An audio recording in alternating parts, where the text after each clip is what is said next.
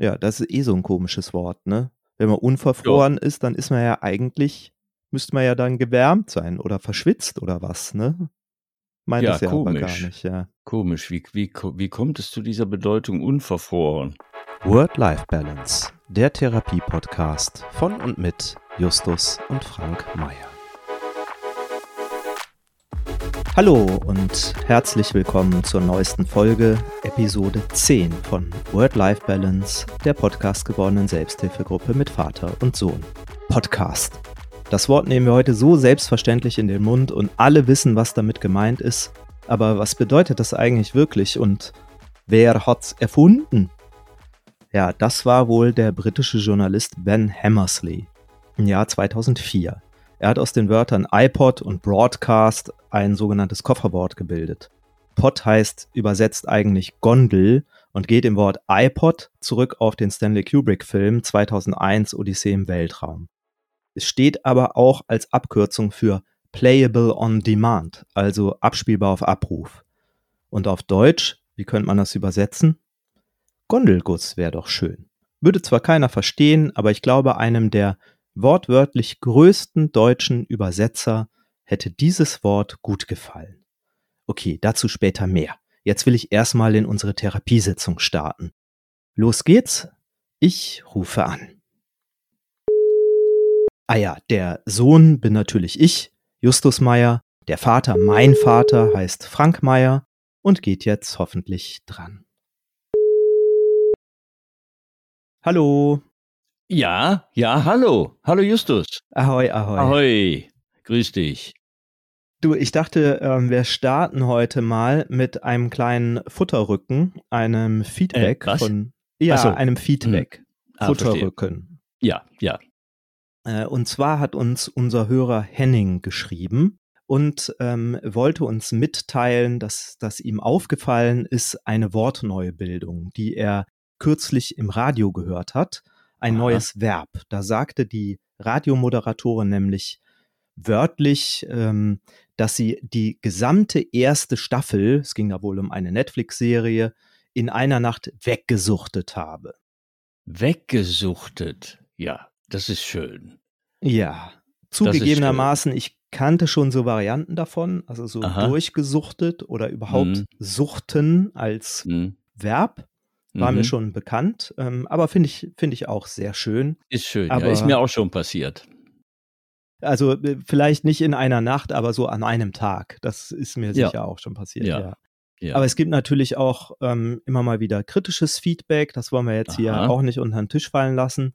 Und zwar hat äh, mir kürzlich eine Hörerin geschrieben, ähm, dass ihr unser Podcast sehr gut gefällt also von Wegsuchten kann da sicher nicht die Rede sein, aber sie hört uns regelmäßig und schrieb aber, ähm, dass sie den Eindruck hätte, wir trügen ein wenig unsere Gelehrsamkeit vor uns her.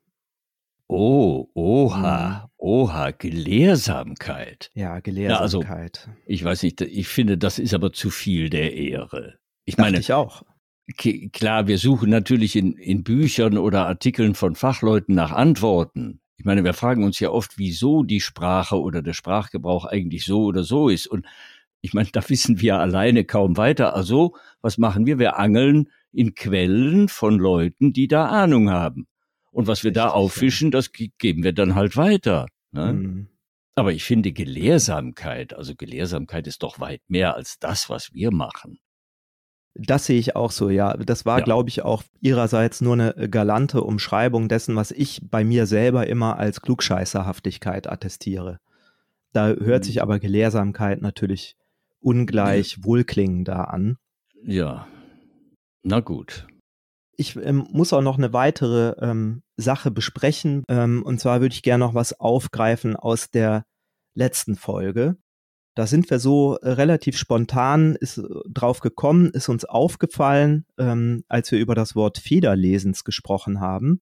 Mhm. Das ist ja neben dem Wort Federlesens, was in der Regel nur in der Verwendung von mach kein Federlesen oder Federlesens mhm. vorkommt, dass es noch mehr so Wörter gibt, die eigentlich nur in einer verneinten Form oder in einer Unform, wie auch immer man, in einer Negation, wie auch immer man es bezeichnen Aha. möchte, vorkommen da war uns eingefallen, ähm, waren uns eingefallen die Wörter zimperlich und wirsch.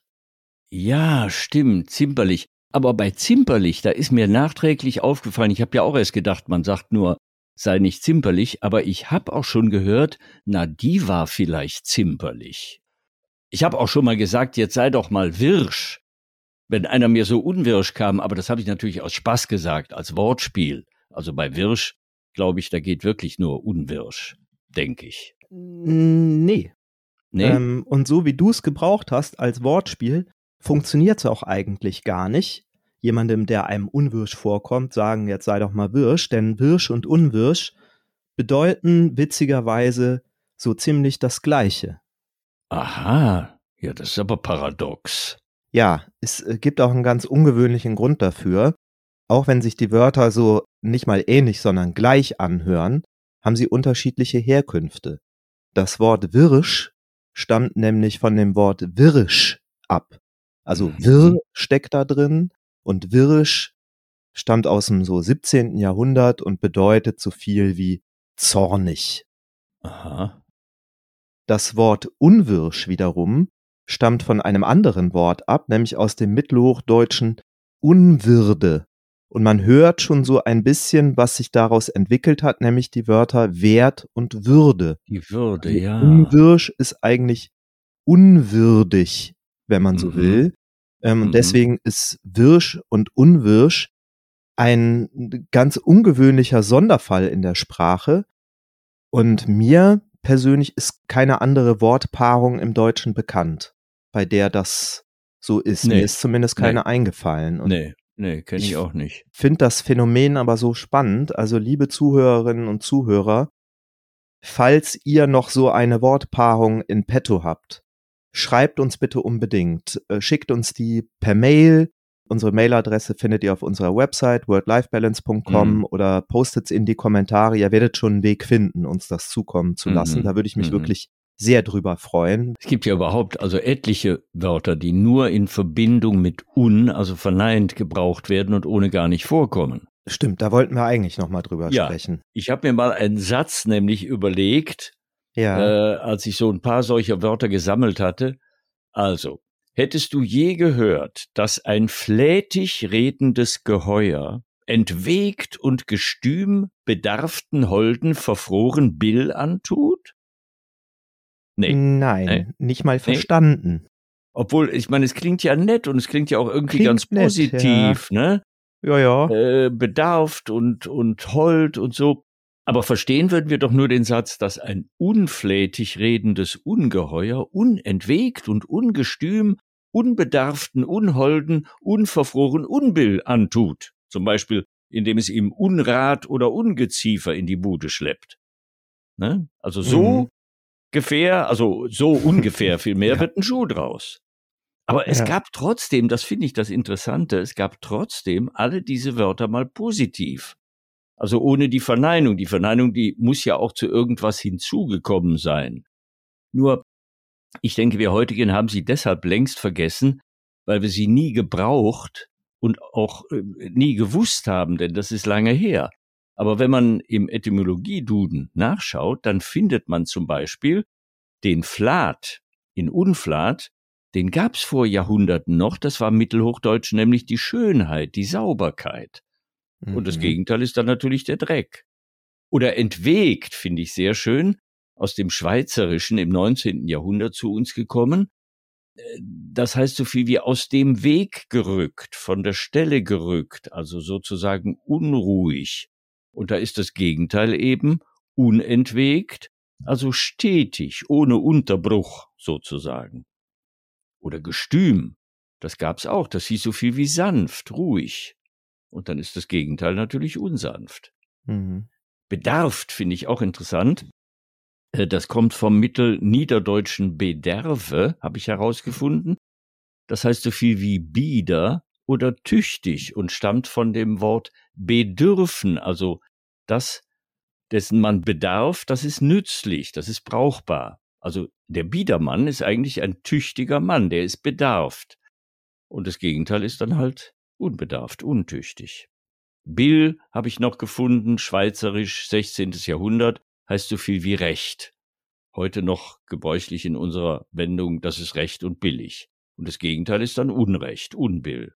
Und Unrat? Unrat, das ist, äh, ja, das ist nicht nur äh, ein nicht gegebener Rat, kann es auch sein, sondern äh, Rat ist eigentlich ein Mittel, das zum Lebensunterhalt nötig ist. Das haben wir noch zum Beispiel in unserem Wort Hausrat. Ja. Oder stimmt. auch Gerät. Und dazu gehört natürlich auch der gute Rat als Fürsorge oder der Stadtrat, der ja auch fürsorglich für uns was tut oder tun sollte. Und das Gegenteil ist halt ein schlechter Rat, ein Mangel, ein Schaden, etwas Nutzloses, das ist der Unrat.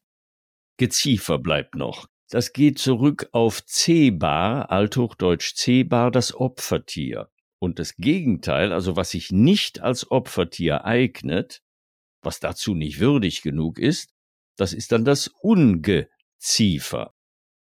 Und dann äh, hatten wir in deinem Satz noch die Holde bzw. Unholde drin. Das ist irgendwie Mhm. klar, ne? Das Wort Hold, das äh, ist ja Mhm. schon noch irgendwie geläufig. Und verfroren.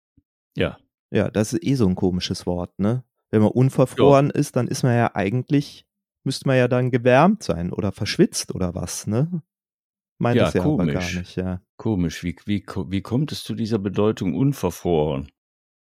Merkwürdig. Ich Also weiß es auch ist nicht. Manchmal wirklich ein Mysterium. Mhm. Also ich finde, man sollte, man sollte Forscher und, und Leute, die sich um solche merkwürdigen Sprachrätsel kümmern, man sollte sie ausstehlich finden und durchaus verglimpfen. Da und ist nicht verunglimpfen. Ne? Und den, den unverneinten Glimpf habe ich auch nachgeschaut, extra vom althochdeutschen Gelimpf, gleich angemessen schonend, den gibt's ja immer noch. Wenn wir nämlich zum Beispiel, ich hoffe auch mit dieser Folge, ich hoffe auch in der Bewertung durch unsere Hörer und Hörerinnen, glimpflich davonkommen. Stimmt, ja. Ist auch Ne? ein sehr schönes Wort, finde ich, glimpflich. Ja, Ich hätte aber noch ein paar Ergänzungen. Mir sind nämlich auch noch ein Mhm. paar Wörter eingefallen, äh, für die es auch keine Positivform gibt. Und zwar äh, in Bezug auf Personen zumindest das Wort ungehobelt. Also ich habe noch Mhm. nie von einer gehobelten Person stimmt. gehört. Ungemach bereiten. Also das Mhm. Gemach bereiten äh, bedeutet, wenn ja dann was völlig anderes. Ja, mach mal Ähm, das Zimmer. Mhm. Genau, das wäre so Zimmer aufräumen.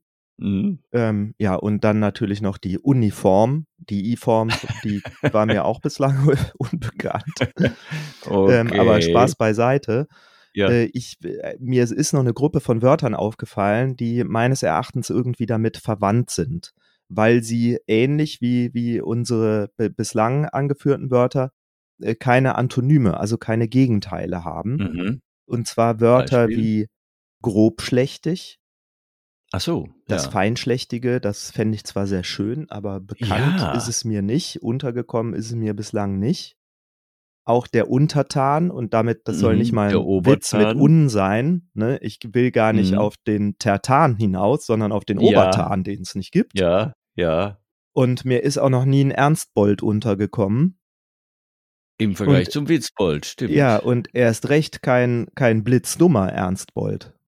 Ja. Ne? Blitzgescheite das- mag es geben, aber Ja, aber Blitzdumm und Obertan und Feinschlächtig, das sind ja schöne, schöne kreative Bildungen. Also ich würde die mit denen könnte man gerne- eigentlich was anfangen. Ne? Ja, Mhm. ja, ja, ja, ja. Stehen so nicht im Duden, aber Nee, aber es kann ja kommen. Ja. Ja, wir machen uns jetzt mal an die Verbreitung ran. Also liebe Ja. Zuhörerinnen und Zuhörer, wenn ihr auch noch solche Wörter in petto habt, schickt uns gerne und wenn ihr uns unterstützen wollt, dann benutzt öfter mal in Zukunft feinschlächtig, der, der feinschlächtige Obertan oder der blitzdumme Ernstbold. Da freuen wir uns Mhm. natürlich sehr drüber, wenn das dann irgendwann tatsächlich mal im Duden auftauchen sollte. Aber jetzt müssen wir dringend mal zu dem kommen, was ich eigentlich in den Mittelpunkt dieser zehnten Folge stellen wollte, nämlich eine neue Rubrik, Mhm. die ich hiermit einführe. Habe ich jetzt einfach beschlossen, über deinen Kopf hinweg. Das machen wir Aha. jetzt. Und zwar möchte ich sie nennen, die schönsten Wortspiele. Äh, also sowas wie Obertan und Feinschlächtig? Eben nicht. Ich meine nämlich wirklich Spiele, so wie Gesellschaftsspiele, also Spiele im Sinne von Spielen.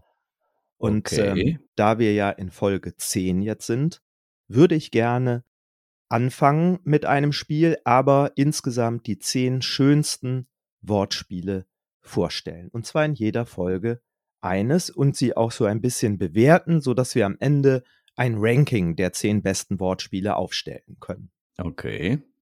Ähm, und ich habe auch ein paar Vorschläge für Kategorien, in denen wir die bewerten können.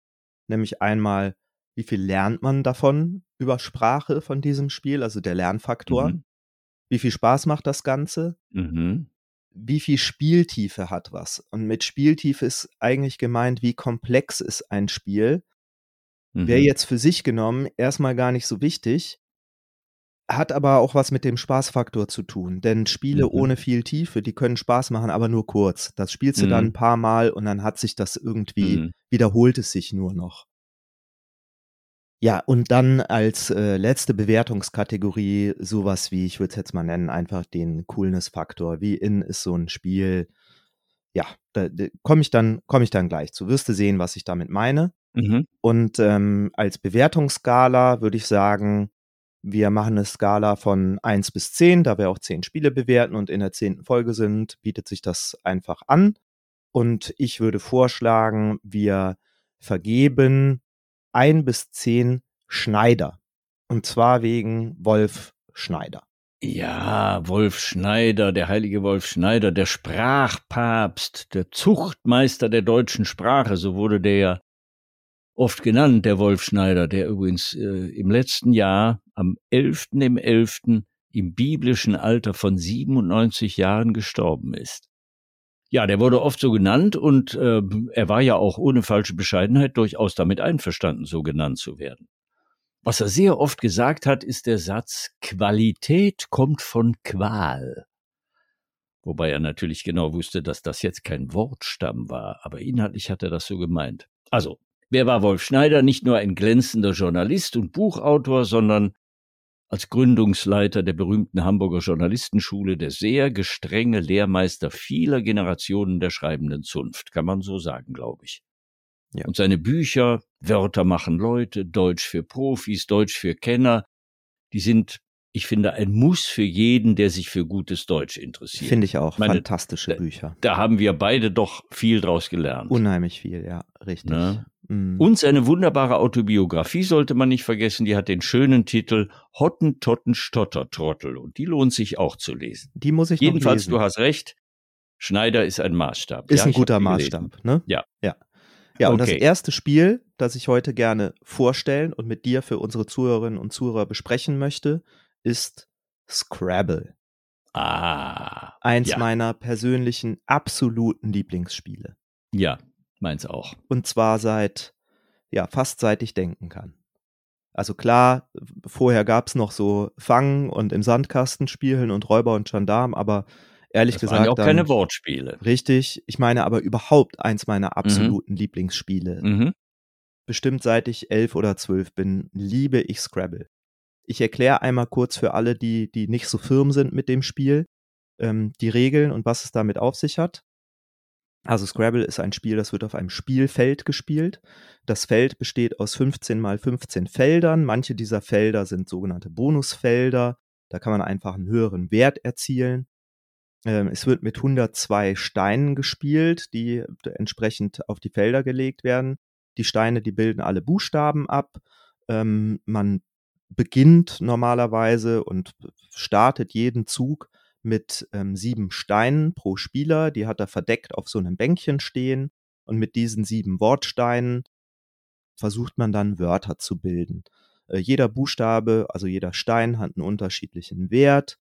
Ähm, seltene und schwieriger zu verwendende Buchstaben wie ein Y beispielsweise ähm, haben sehr hohen Wert Mhm. und Buchstaben, die man sehr leicht verwenden kann und die in, sehr häufig in der Sprache vorkommen, wie ein E, die haben einen sehr niedrigen Wert, also nur eins, den Wert eins. Das erste Scrabble, die Urform, wurde schon 1931 entwickelt von einem amerikanischen Architekten namens Alfred Mosher Butts. Der nannte das Spiel damals noch Lexiko. Ähm, sieben Jahre später folgte dann schon die nächste Version, Weiterentwicklung des Spiels, die er unter dem Namen Crisscross Words veröffentlichte. Ja, das passt ja, weil es ist ja im Grunde liegt ja dann hinterher so eine Art Kreuzworträtsel gelöstes da. Genau, ne? so sieht das dann, so sieht Denn die Worte Spielfeld müssen ja immer Ende aus. angelegt werden. Richtig, Mhm. man muss immer anlegen, genau. Aber auch dieses Crisscross Words war kommerziell noch nicht erfolgreich. Und dann hat ähm, zehn Jahre später, 1948, ein ähm, Anwalt die Rechte an dem Spiel übernommen. Und dieser Anwalt, James Bruno oder Brunot, weiß ich jetzt nicht genau, wie man ihn ausspricht, der hat das Spiel also sehr erfolgreich gemacht, hat es auch direkt in Scrabble umbenannt Aha. und seitdem wird auf der Welt Scrabble gespielt. Ja, also kommen wir zum Rating, der Lernfaktor. Er kann sehr hoch sein, muss er aber nicht und ähm, ich erkläre auch gleich warum. Wenn man gut spielen möchte, ist ja in der Regel der Fall, wenn man eine Leidenschaft für ein Spiel entwickelt hat, dann ähm, braucht man einen großen Wortschatz und auch ein paar strategische Fähigkeiten. Man muss so ein bisschen in die Zukunft gucken können und sich manchmal überlegen, ergibt es jetzt Sinn, in diesem Zug die maximale Punktzahl herauszuholen oder halte ich Buchstaben zurück, um später damit noch mehr Punkte erzielen zu können? Mhm. Also man muss ein bisschen gucken, äh, wie wird sich das Spiel entwickeln, ähnlich wie bei sehr strategischen Spielen wie Schach oder Go. Mhm. Aber man muss eben nicht zwangsläufig diesen großen Wortschatz, also man muss den schon haben, man muss die Wörter aber ja gar nicht kennen. Und da gibt's eine ganz irre Geschichte, die das demonstriert. Nämlich die Geschichte des besten Scrabble-Spielers der Geschichte vermutlich.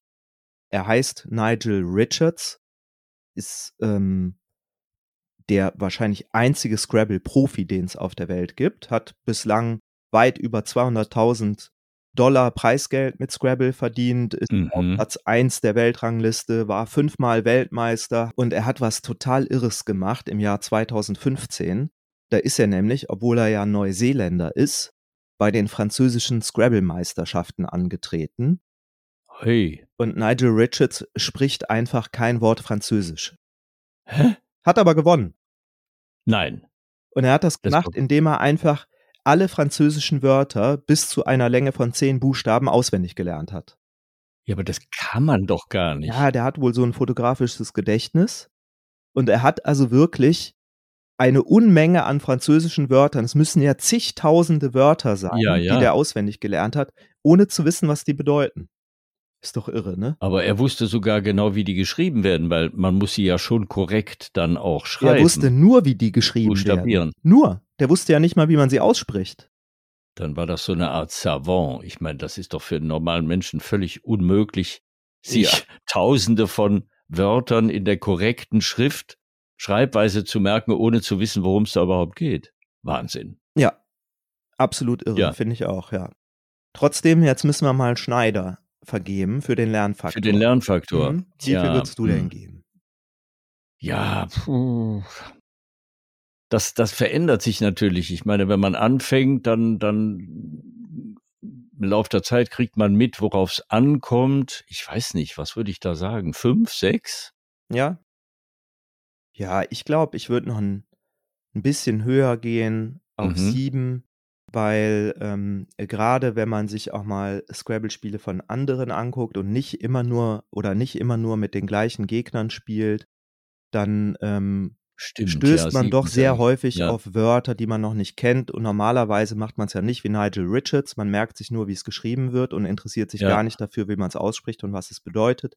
Also wenn ich in einem Scrabble-Spiel auf ein neues Wort stoße, dann möchte ich schon immer wissen, was das heißt. Und ich habe tatsächlich doch einiges an Wortschatz durch Scrabble auch aufbauen können. Mhm, stimmt. Nein, ich stimme deiner sieben zu, vor allem wenn ich dran denke, ich gucke auch oft in das Zeit-Scrabble. Die Ja. veröffentlichen ja auch immer ein Scrabble. Ja. Da ist, hast du ein bestimmtes Bild, äh, wo schon einige Worte liegen und dann kriegt man Buchstaben Genau. vorgegeben, die man auf dem Bänkchen hat und kann einschicken, womit man die meisten Punkte kriegt. Und in diesem Zeitscrabble lese ich oft Wörter, die da liegen, die ich noch nie im Leben gehört habe oder gelesen habe, äh, wo ich denke, mein Gott, gibt's die überhaupt? Und dann gucke ich bei manchen Worten nach, weil, weil das, die klingen manchmal interessant und ich will einfach wissen, was das ist. Also insofern lernt man da schon Ne? neue Worte dazu. Man kann sie auch wieder vergessen, Ja. aber doch, da hast du recht. Eine sieben ist okay. Ja.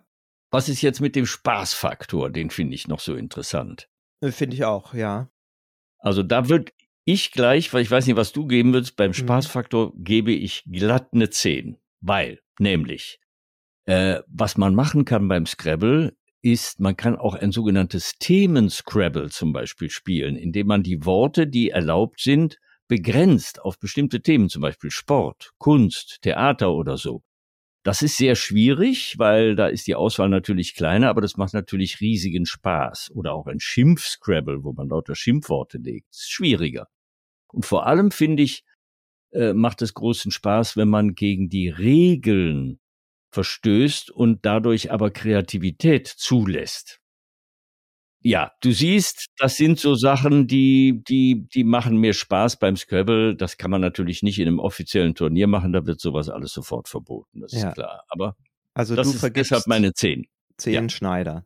Ja, ich vergebe nur neun Schneider, weil ähm, ich immer mal wieder, wenn ich spiele, auch äh, feststelle, dass es so Phasen geben kann, in denen man einfach nur beschissene Buchstabenkombinationen auf dem Brett hat mm. und mm. entweder tauschen muss oder nur so zwei, drei Worte, Buchstaben legen kann und das ist dann einfach ein bisschen frustrierend und ja. macht dann in dem Moment auch nicht so viel Spaß. Oder wenn man mal, was ja durchaus mal vorkommt, mit jemandem spielt, der sich einfach wirklich ewig Zeit lässt und man spielt jetzt nicht mit Zeitlimit und hat das Gefühl, man kann mhm. so zwischen zwei Zügen irgendwie noch ein Buch lesen, ja. ne, dann äh, ja. geht da der Spielspaß so ein bisschen bei runter. Deswegen von mir gibt es nur neun Schneider für den Spiel. Okay, aber das ist ja auch schon viel. Ist ein hoher Wert, glaube ich auch, ja. Ja. Ich glaube, Scrabble steht allgemein, wird in unserem Ranking am Ende sehr gut dastehen. Ähm, ich glaube auch. Denn wenn wir jetzt zur Spieltiefe kommen, da würde ich wiederum zehn Schneider vergeben, weil ich finde, mhm. Scrabble wird nie langweilig und ähm, das ist jetzt natürlich einfach nur so eine Meinung meinerseits. Und ich habe aber mal geguckt, ob Profis, Leute, die sich damit gut auskennen, hm, mal die Spieltiefe von Scrabble äh, verglichen haben mit anderen Spielen, wie jetzt Schach beispielsweise. Mhm. Und ähm, das gibt es auch. Ähm, ich poste dazu nachher poste dazu noch einen Link in die Show Notes. Für alle, die es interessiert, die können sich da ein bisschen reinlesen. Ähm, Scrabble ist nämlich ein strategisch sehr, sehr komplexes Spiel und die besten Scrabble-Computer oder Scrabble-KIs, die sind nur ähnlich stark wie die besten menschlichen Spieler, also nicht eindeutig überlegen, wie es mittlerweile nee. beispielsweise Schachcomputer ja sind. Ja. Aber das verstehe ich nicht, weil so ein Computerprogramm, das kann man doch mit weitaus mehr Wörtern füttern als ein Mensch jemals in seinen aktiven Wortschatz hat übernehmen können. Ja, aber es kommt eben noch der strategische Faktor rein. Halte ich mal Buchstaben zurück oder lege ich halt in jedem Zug okay, das ja. Wort mit dem mit der maximalen Punktzahl? Ne, ja, da okay. ist halt ja, ja, ist man ist ja nicht dran gebunden. Punkt, ja. ja. also Stimmt. bei mir gibt es zehn Schneider für die Spieltiefe. Okay. Ja, der Coolness-Faktor von Scrabble der ist zugegebenermaßen ähm, kaum, kaum vorhanden, muss man leider sagen. Also ich warte ja noch auf sowas wie den, ich nenne es mal den Schachmoment für Scrabble, weil Schach, also durch diese Netflix-Doku Damen Gambit, durch den Lockdown, mhm. in dem alle, in dem alle angefangen haben, Schach zu spielen und durch Magnus Carlsson, der ja so ein richtiger Popstar irgendwie geworden ist als bester Schachspieler aller Zeiten, wahrscheinlich und den Skandal, den es jetzt kürzlich um Magnus Carlsson und seine verlorene Partie gegen Hans Niemann gegeben hat, ist Schach gefühlt irgendwie in aller Munde, überall wird Schach ges gespielt. Ähm, Schach hat aber wiederum auch den Vorteil, dass es überall ja gleich gespielt wird. Ob der jetzt in China sitzt, Neuseeland, USA oder Timbuktu, Schach ist halt gleich. Während wir jetzt schlecht mit jemandem in Timbuktu Scrabble spielen Scrabble können. Spielen können ne? ja. Es sei denn, der spricht halt perfekt Deutsch oder wir perfekt eine der, keine Ahnung, ob es jetzt Bantu-Sprachen mhm. sind, die da gesprochen werden, aber ne.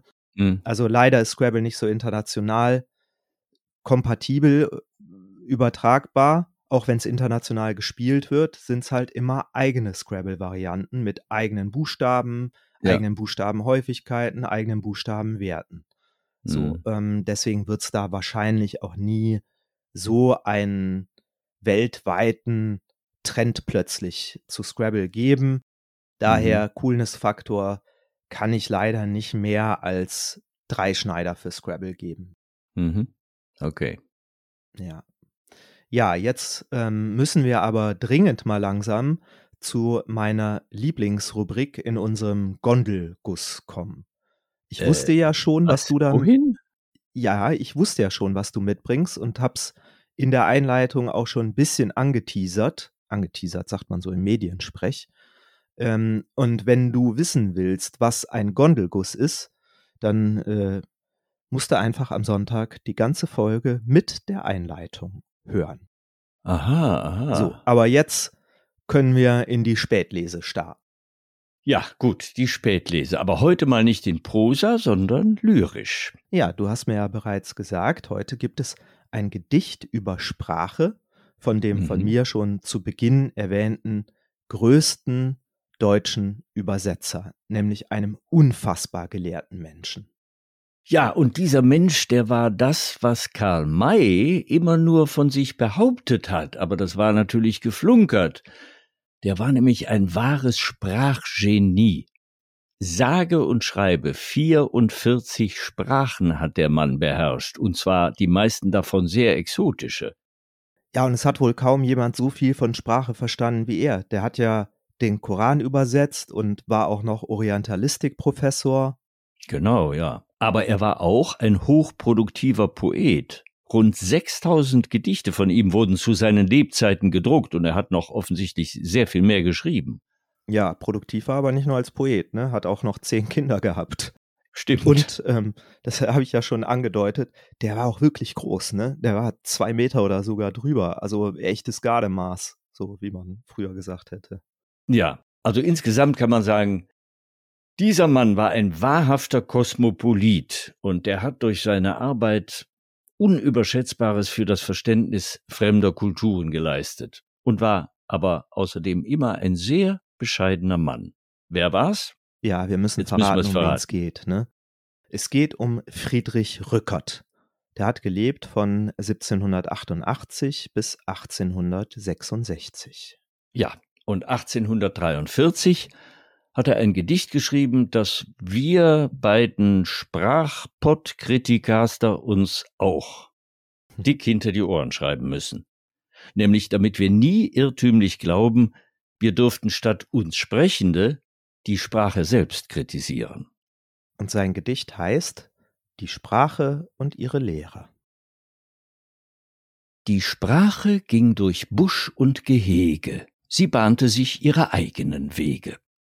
Und wenn sie einmal verirrt im Wald, doch fand sie zurecht sich wieder bald. Sie ging einmal den gebahnten Steg, da trat ein Mann ihr in den Weg. Die Sprache sprach, Wer bist du, Dreister? Er sprach, Dein Lehrer und dein Meister. Die Sprache dachte in ihrem Sinn, bin ich nicht selber die Meisterin? Aber sie ließ es sich gefallen, ein Streckchen mit ihrem Meister zu wallen. Der Meister sprach in einem fort, er ließ die Sprache nicht kommen zum Wort. Er hat an ihr gar manches zu tadeln, sie sollte doch ihren Ausdruck adeln. Die Sprache lächelte lang in Huld. Endlich kam ihr die Ungeduld. Da fing sie an, dass es ihn erschreckte, zu sprechen in einem Volksdialekte. Und endlich sprach sie sogar in Zungen, wie sie vor tausend Jahren gesungen.